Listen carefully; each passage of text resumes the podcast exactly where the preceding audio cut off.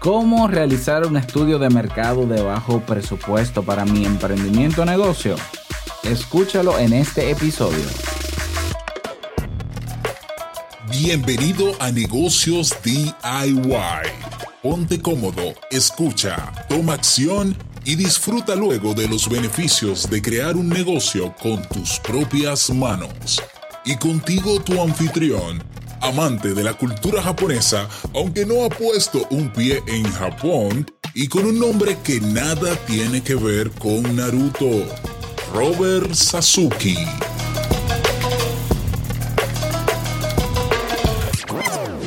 Hola, ¿qué tal a todos? Este es el episodio número 29 de Negocios DIY. Yo soy Robert Sasuki, capitán del Club Kaizen la comunidad de emprendedores que buscan la mejora continua, donde tienes las herramientas y recursos para comenzar tu proyecto hoy mismo, tu blog personal, tu marca personal, si quieres hacer un podcast, si quieres hacer tu página web, ah, si quieres, uh, ¿qué más? ¿Qué más? montar tu negocio online, lo puedes hacer en el Club Kaizen. Te comento que estamos en semana de aniversario en el club. Este 30 de mayo cumplimos tres años y estamos celebrándolo a lo grande. Todos nuestros planes de membresía con un 50% de descuento hasta el día 30. Hello, sí, hasta el día 30 de mayo tienes ese descuento. Así que ve corriendo, porque no solamente el descuento, ojo, que tenemos una nueva membresía que es de por vida, que también está en descuento. Y a los suscriptores del plan semestral o el plan experto y el plan emprendedor, que es el de por vida, así se llaman, tenemos un nuevo programa de afiliados con el que pueden comenzar a ganar dinero con el Club Kaizen eh, recomendándonos ya desde un 20% hasta un 50% de comisión. Así que aprovecha esta oportunidad, ve al clubkaisen.net y allá nos encontramos. Bueno, en el episodio de hoy vamos a comentar o vamos a hablar sobre cómo realizar un estudio de mercado para nuestro negocio.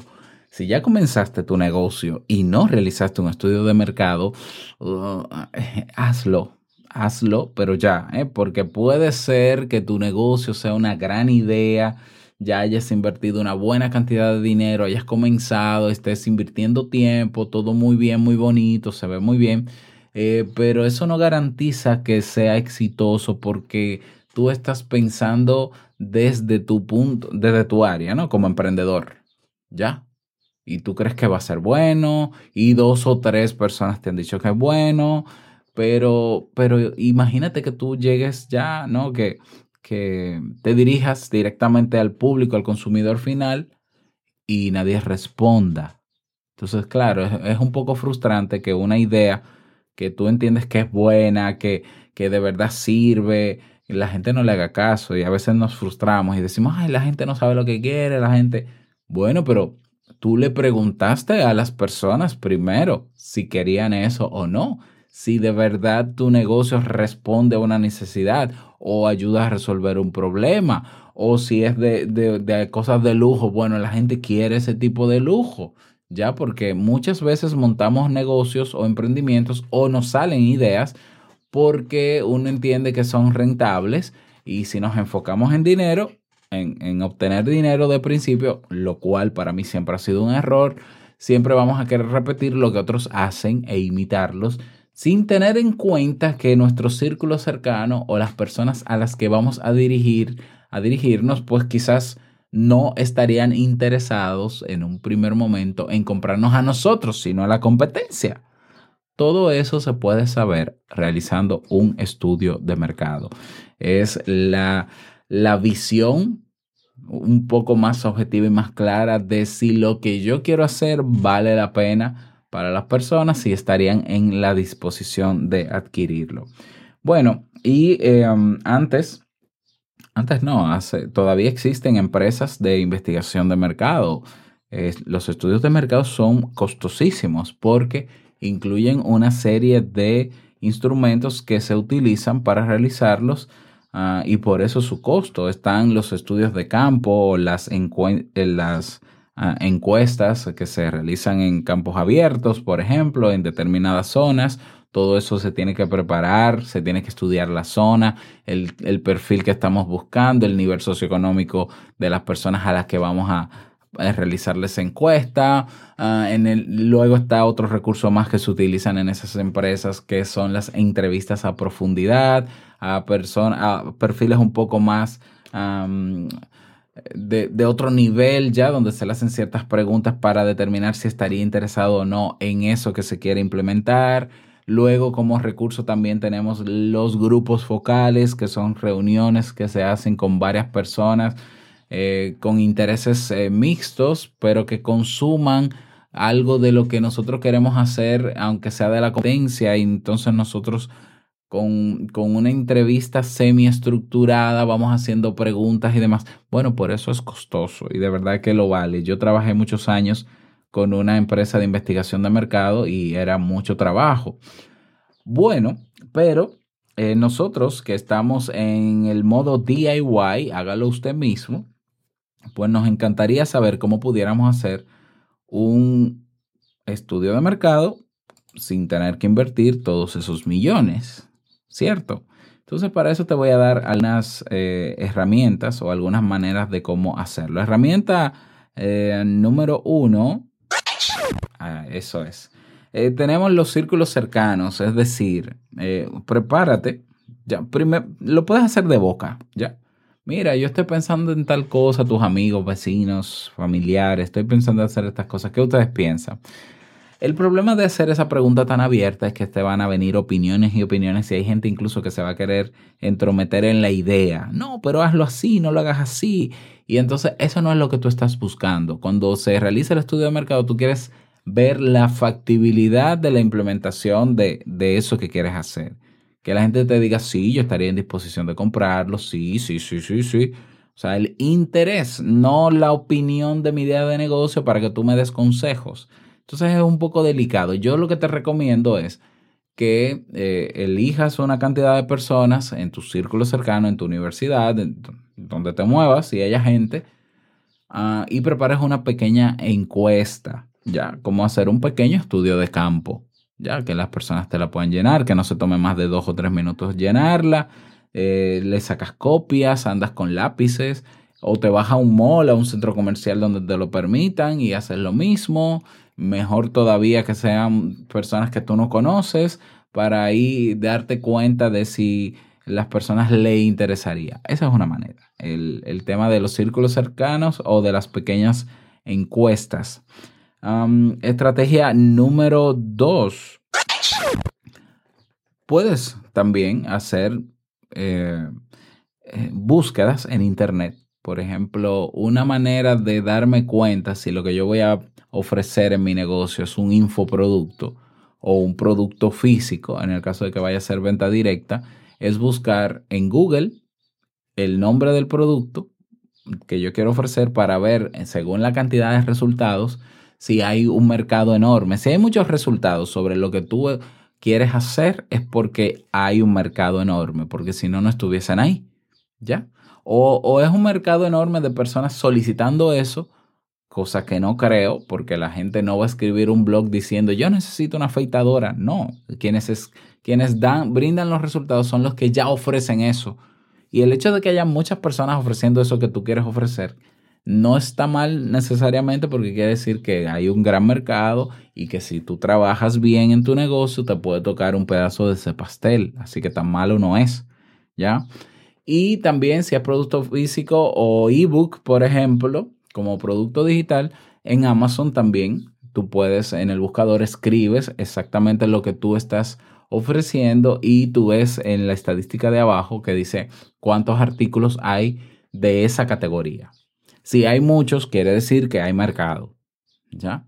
Eh, no, es que quiera decir nada más en ese momento, pero es importante que te des cuenta que si tu idea es innovadora, que nadie lo ha hecho nunca, hay un pequeño riesgo de que tengas que ayudar a las personas a comprender la necesidad de tener ese producto, ya que lo pueda ver, eso va a tomar un tiempo, para que la gente pueda comprenderlo y quizás luego la gente se motiva a comprarlo, lo que te va a tomar más tiempo. Si estás ofreciendo algo que ya existe en el mercado, ya, la gente, ya no hay que explicar para qué sirve. Eso es, mira, yo también lo vendo y me voy a diferenciar de la competencia así, así, así.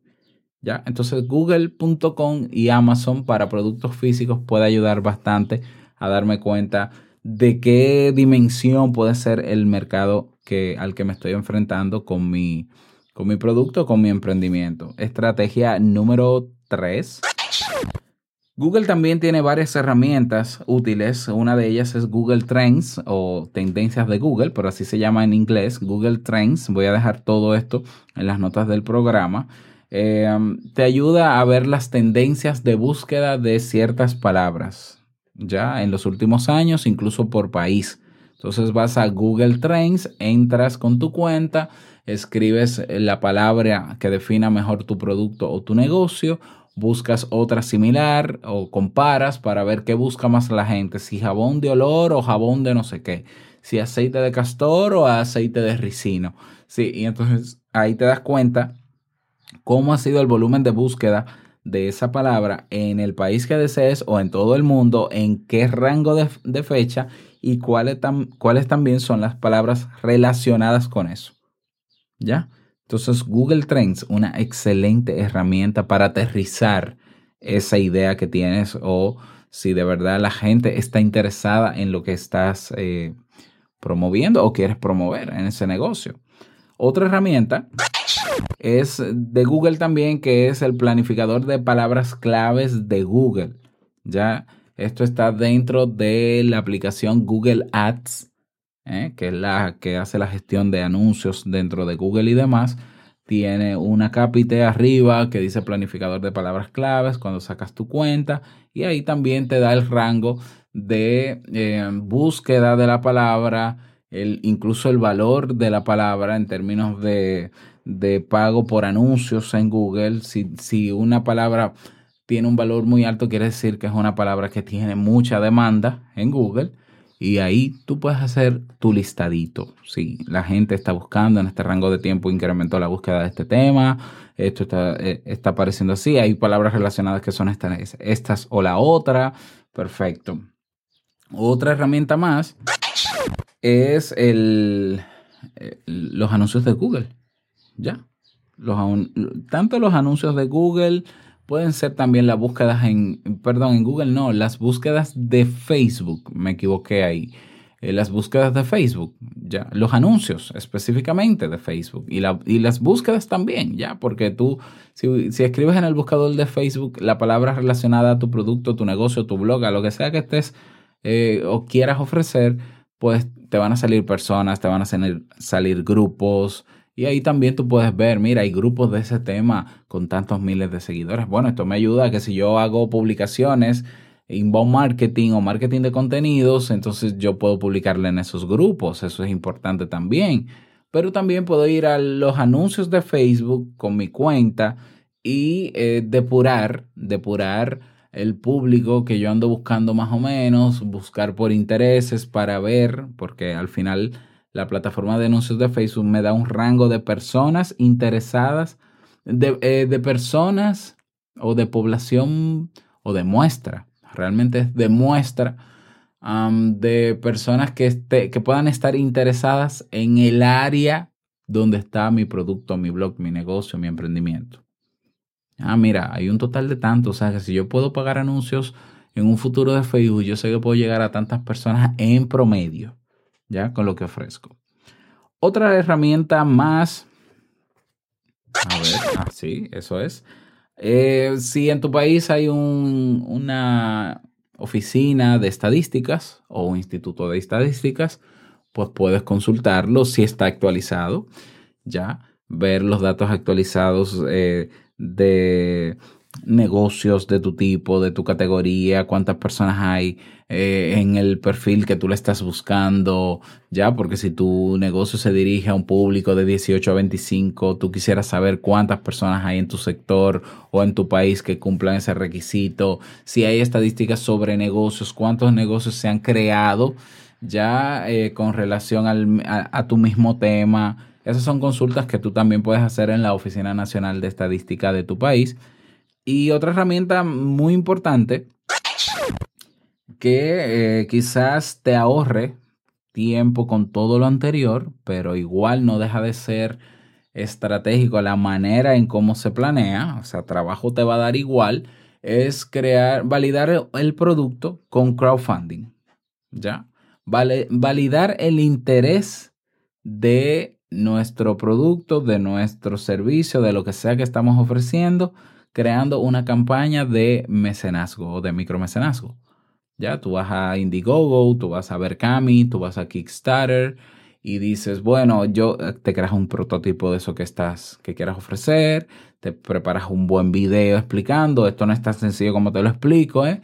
hay especialistas en esta área que, que, ya, que luego te voy a hablar de uno, a ver si podemos invitarlo también a este podcast tiene su magia, el crowdfunding, pero el crowdfunding te dice si no hay recaudaciones en tu campaña, puede ser que la gente no esté interesada. Ojo que estoy diciendo puede ser que no esté interesada. Claro, si no le das promoción a tu campaña, nadie va a ir a la campaña, por tanto no hay manera de medir si está interesado o no.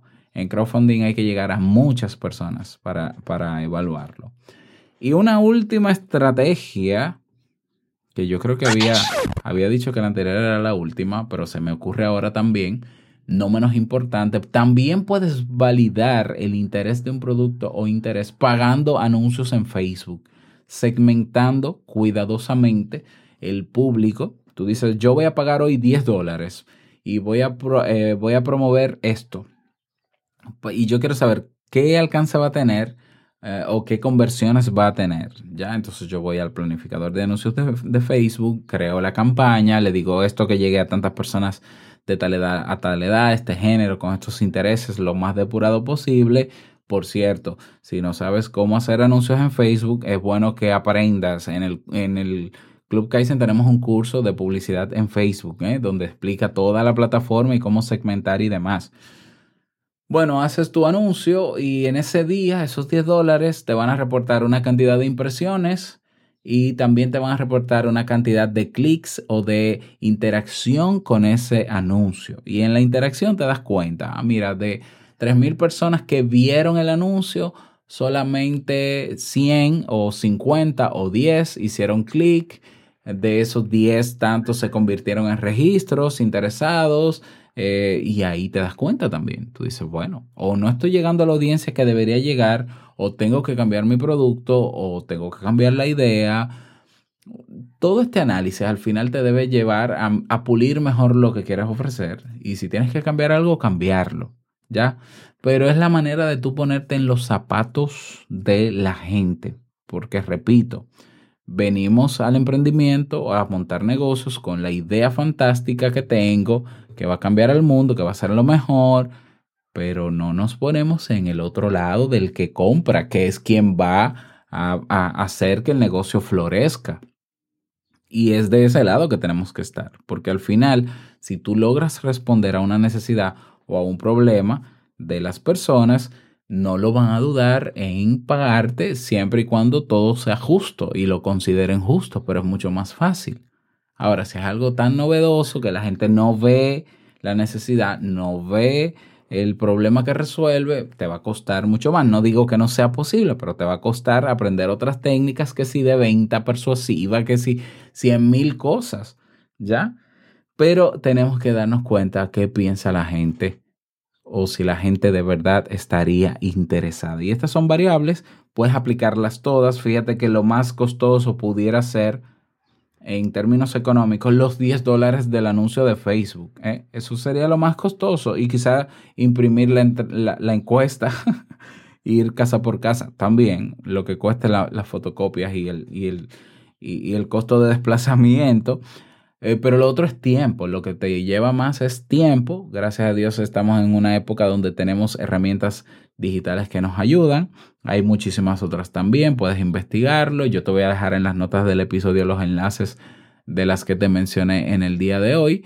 Y ahí tienes. Espero que, estas herramientas te sirvan, eh, que las utilices para tomar la mejor decisión y que te vaya muy bien con ellas y con tu emprendimiento también. Ya sabes que para lo demás, aquí me tienes. Si quieres hacer una pregunta para yo responderla en un episodio adicional de este podcast, ve a nuestra página web negociosdiy.com y ahí tienes un botón que dice haz una pregunta. Puedes votar también por las que están publicadas y a la semana grabo un episodio extra respondiendo a ella. Así que comparte este audio, suscríbete en tu reproductor de podcast y nos escuchamos la próxima semana. Chao.